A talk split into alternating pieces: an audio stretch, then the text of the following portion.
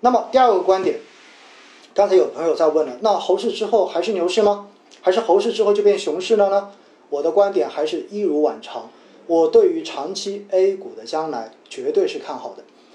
原因还是很简单，大家知道现在中央有一个提法，已经慢慢的对于我们的这个经济未来的一个发展的逻辑，现在说到的是国内的大循环跟国外的小循环两个循环相互进行促进，对吗？也就意味着，其实慢慢的随着海外，尤其是以美国为首的西方国家对我们高科技行业，对我们很多的这些高科技企业。进行直接的打击之后，你会发现，可能未来最重要的市场，或者说未来我国这些高科技企业最重要的一个产品投放的市场，会着重于国内市场，而着重于国内市场，说白了，那就是主要靠国内的消费以及国内的高科技投资，也包括了我们的所谓的新基建，也就是高科技的这些基建。来真正的拉动我们经济，促进我们经济的发展。实际上，我要告诉大家一个数据，就在这个周末看到的。那像美国这些成熟的西方国家，他们对外的这种经济的依存度，也就是出口这一块对他们经济的贡献，大概的话呢，只占到百分之十一左右，也就没有超过百分之十五。但是呢，我国在过去改革开放的，尤其是加入 WTO 之后的前些年。我们一度外贸出口占我们的经济的这一个比重的话，可能是超过了百分之五十的。但是现在的话呢，随着就是这种贸易战的进行，那么慢慢的呢，现在这个占比的话降到了百分之三十左右。但是相比海外这些成熟的国家，它的占比还是过大了。而中国本身，我们有一十四亿多人口的这样的一个国内大巨大的市场。所以，实际上，不管美国如何威胁说要跟中国经济进行脱钩，也不管其他国家如何的说要把他们的这一些产业链撤回到本国去，我觉得，中国如此大的一个市场，其实仅靠国内的这一些厂商，实际上是没有办法去完全满足国内消费者的需求的。也就意味着，在全球而言，整个六十亿人的一个星球。没有任何一个国家的商人是可以直接无视中国十多亿人的这样一个巨大的国内市场。因此，大家要相信一点，哪怕就是美国，他国内未来大家可以关注一个东西，就是特朗普肯定现在是为了政治目的，为了他的选举，为了他的选票，为了他的连任。所以的话呢，当疫情不断的扩散，当他的连任的这种风险变得越来越大的时候。它是有可能进行政治性冒险的，包括关我们的领事馆也好，包括在南海进行演习也好，甚至于未来说不定严重的时候有一些局部的这种军事冲突也好，这些都有可能。但是回过头来，我们要说到的是什么？我们要说到美国国内同样的有它的商人，而商人阶层实际上对于整个美国政坛的影响也是举足轻重的。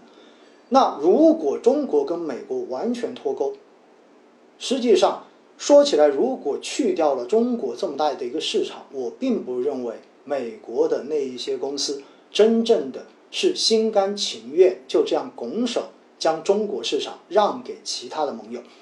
因为大家看到现在很明显，欧洲除了英国跟美国是走得比较近之外，实际上的话呢，你看到包括德国，包括其他国家跟美国对。对待中国的态度方面，其实还是有很多的差别的，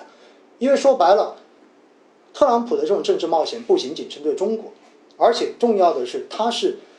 包括他自己的盟友全部都受到了他的伤害，因为他推行的是美国优先、美国至上。那回过头来，我们说，中国只要坚持改革开放，我们不能够意气用事说，我你要脱钩，我就完全闭关锁国了，我就说我自给自足，这肯定是不可取的。说白了。在中国几千年的历史上面，经常有一句话叫做什么？叫做就是我们是要团结那些能够团结的，对不对？然后的话，去一起斗争那些该要斗争的。其实说白了，只要中国不断的奉行改革开放，不断的以全面开放的姿态来面对全球，实际上我们就可以去吸引全球其他的这些发达国家，然后。愿意利用美国跟中国脱钩所带来的这种市场空缺，更好的来在中国进行深耕布局。因此，我觉得这个事情大家不用过于的担心。但唯一的就是咱们不能出昏招，你不能说，哎，因为他那边说脱钩，所以我们就对整个西方世界全部都关上了国门，这个肯定是不可取。这样子的话，等于就是把自己完全主动的置于了整个西方世界的对立面。当然，现在我们看到中央对于这一点非常非常的清醒，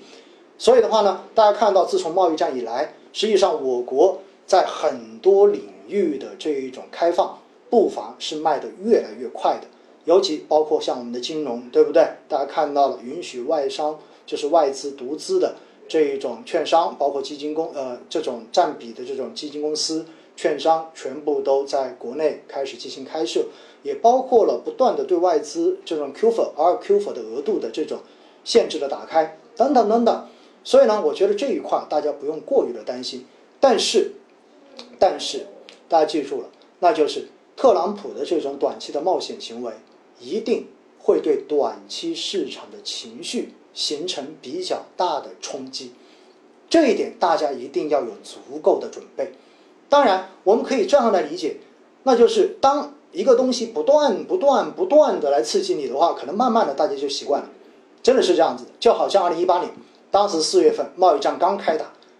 大家一开始觉得没什么，到后来突然发现不是说着玩的，这个事情很重要。结果导致的话，就是二零一八年整个市场出现了极度的悲观，所以整个二零一八年上证指数是下跌了接近四分之一，应该我没有记错是百分之二十四点五二，全年下跌了。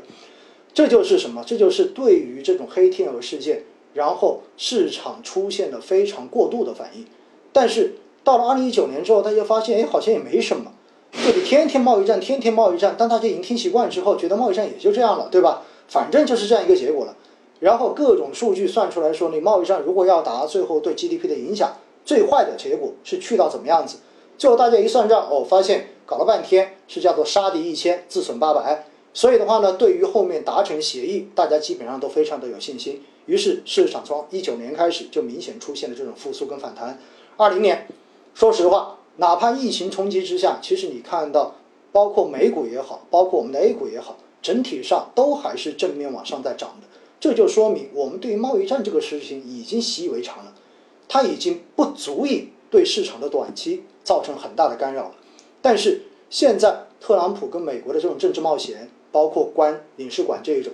包括就那个蓬佩奥，然后上周五发表的那一个在尼克斯尼克森的这个纪念馆发表的这个所谓的新铁幕演讲，这些东西是之前没有预料到的，就是大家不知道他到底招会出到什么样子。不知道它最后的这个边界会出到什么样子，所以的话呢，市场就会有一定的这种过激的反应，所以未来很有可能随着这种特朗普他们的这种阴招，他们的这种新招不断迭出的时候，有可能市场还是会有这种短期的情绪干扰存在，大家要有足够的这种准备，这也是为什么说未来还是个猴市的根本原因。因为说白了，你只要有这种东西出来，市场很有可能短期就会跌，对不对？短期就会往下砸。但是砸完之后，很有可能你发现过两天缓过来了，哎，市场又开始往回涨，又涨到之前的那个位置。那在这样的时候，我们就说我们要对于整个局势有足够的信心，就是你要知道现在所处的这样的一个环境就是这么个环境。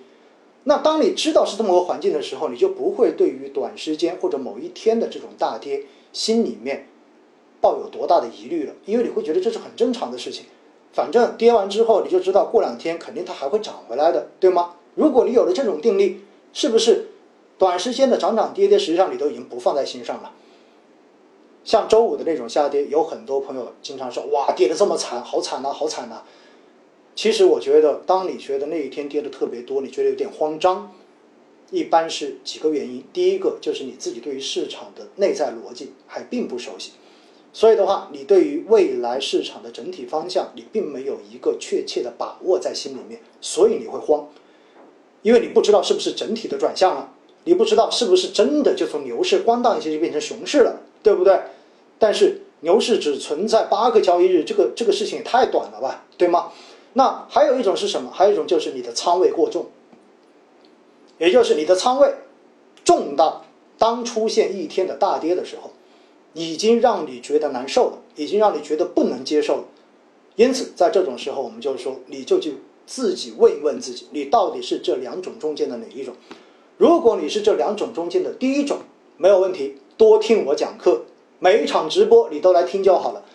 喜马拉雅上面的每一期节目你都去听就好了。你相信我，市场大跌的时候，我一定会给大家做心理按摩的，